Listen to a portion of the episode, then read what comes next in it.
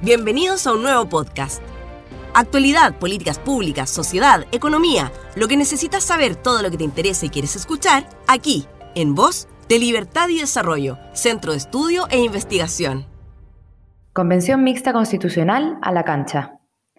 El próximo 25 de octubre se realizará el plebiscito nacional, en el cual la ciudadanía deberá pronunciarse a través del voto emitido en dos cédulas electorales distintas respecto de las siguientes preguntas. En la primera cédula se preguntará, ¿quiere usted una nueva constitución? Debiendo optar por las alternativas, apruebo o rechazo. Y en la segunda cédula se le preguntará, ¿qué tipo de órgano debiera redactar la nueva constitución? En este caso, las opciones que se entregan serán dos. Convención mixta constitucional, integrada en partes iguales por miembros elegidos popularmente y parlamentarios o parlamentarias en ejercicio, o convención constitucional, integrada exclusivamente por miembros elegidos popularmente. El elector puede votar en ambas cédulas independiente de si aprueba o rechaza la idea de una nueva constitución. En otras palabras, aun cuando una persona haya votado rechazo en la primera cédula electoral, puede emitir su voto en la segunda cédula manifestando su preferencia sobre el órgano para redactar una eventual nueva constitución en caso que prime la opción del apruebo sobre la Convención Mixta Constitucional.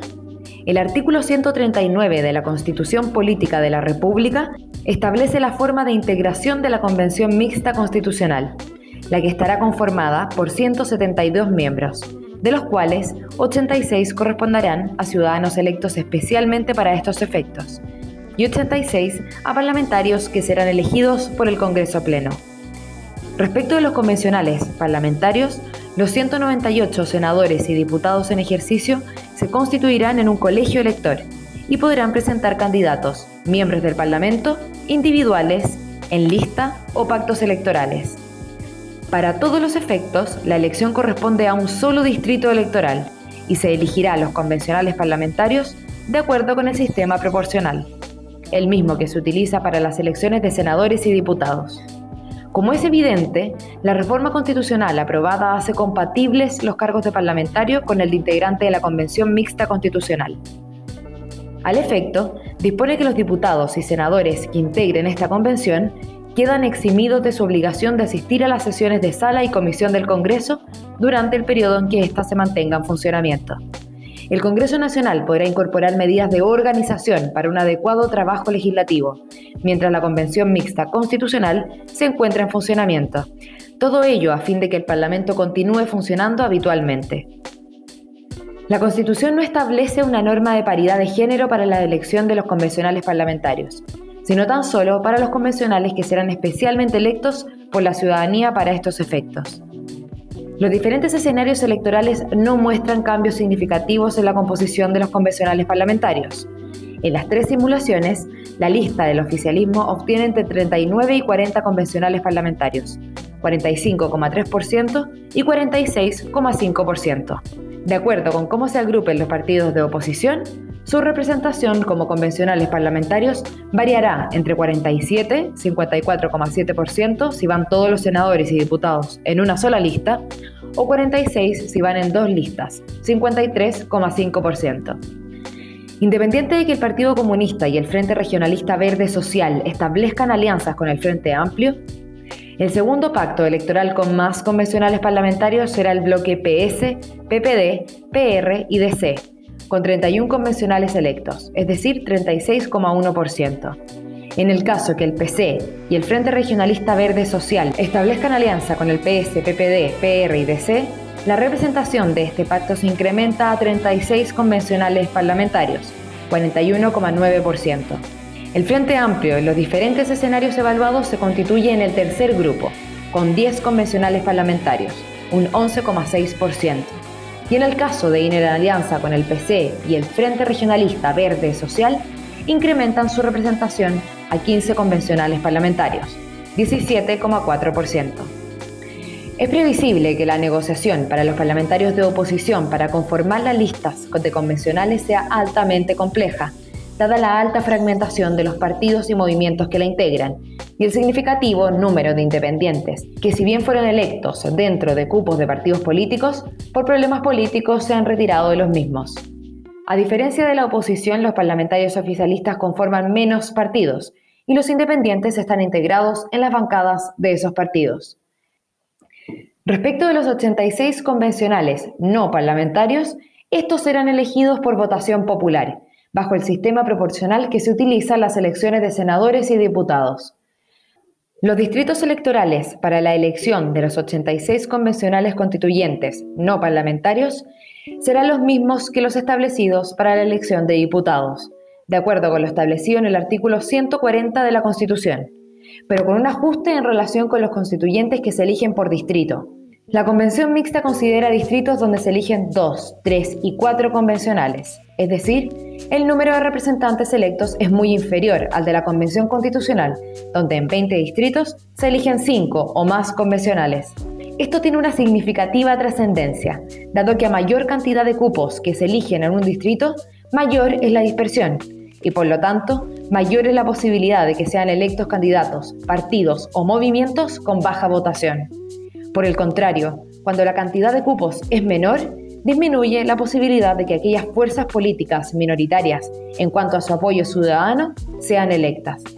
De esta manera, un sistema donde en varios distritos eligen dos convencionales y en donde la gran mayoría tiene un número par de escaños a elegir, favorece que fuerzas más moderadas integren la Convención Constitucional, cuestión que es valiosa desde el punto de vista del objetivo de una eventual convención, que es llegar a acuerdos que requerirán altos quórum para ser adoptados. Otras reglas electorales aplicables y demás normas pertinentes.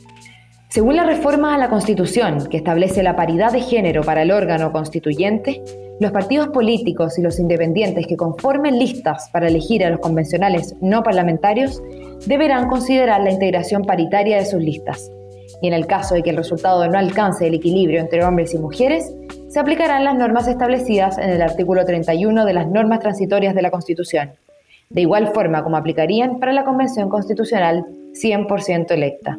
Los independientes podrán presentar candidaturas y conformar listas de independientes, igualando así su opción electoral frente a los partidos políticos que siempre se presentan conformando listas. De esta forma, la convención mixta en cuanto a la elección de los convencionales no parlamentarios no presenta diferencias con la convención 100% electa en cuanto a paridad de género y participación de independientes.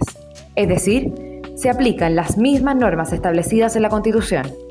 Otro tanto ocurre con los requisitos que han de cumplir los candidatos a la convención, que han de ser electos por la ciudadanía, y con las incompatibilidades que les serán aplicables en el ejercicio del cargo, los que son idénticos en cualquiera de las dos fórmulas, convención constitucional o convención mixta constitucional, salvo porque los integrantes de la Convención Constitucional 100% electa no podrán ser candidatos a cargos de elección popular mientras ejerzan sus funciones y hasta un año después de que cesen en sus cargos en la Convención. Respecto del funcionamiento y de la forma en que, efectuarse la votación en la Convención, así como de los plazos máximos previstos para que redacte la eventual nueva Constitución y los resguardos sustantivos que la Convención deberá respetar y los mecanismos previstos para resolver infracciones procedimentales, aplican las mismas reglas, ya sea que resulte electa una convención mixta constitucional o una convención constitucional 100% electa. Conclusión. El análisis de escenarios electorales de los convencionales parlamentarios y del mapa definido para la elección de los 86 convencionales no parlamentarios lleva a concluir que la modalidad de convención mixta constitucional combina adecuadamente dos características relevantes y necesarias en este proceso. La representatividad. Recordemos que el actual Parlamento fue electo con las nuevas reglas del sistema proporcional, en que se privilegió la representatividad por sobre otros bienes jurídicos en juego y la moderación necesaria para alcanzar acuerdos. Por otra parte, la Convención Mixta Constitucional contribuye a fortalecer la institucionalidad democrática permanente, al reconocerle un rol relevante al Congreso Nacional en la elaboración de una eventual nueva Constitución, rol que, por cierto, tiene actualmente en los procedimientos de reforma constitucional.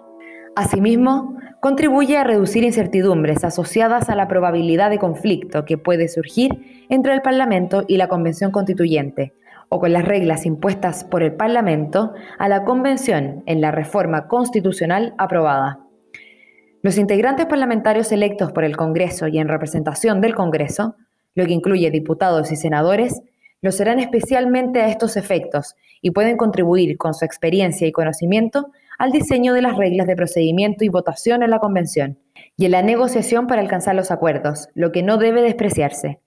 Lo anterior, además del menor costo fiscal total que representa la fórmula de la Convención Mixta Constitucional, toda vez que el fisco deberá solventar como costo adicional el de 86 convencionales constituyentes y no el de 155.